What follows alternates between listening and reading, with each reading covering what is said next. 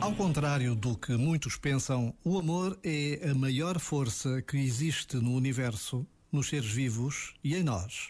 Porque o amor é uma força de atração, de união e de transfiguração.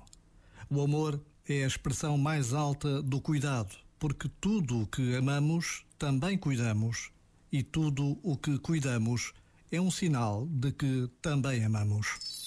Este momento está disponível em podcast no site e na app.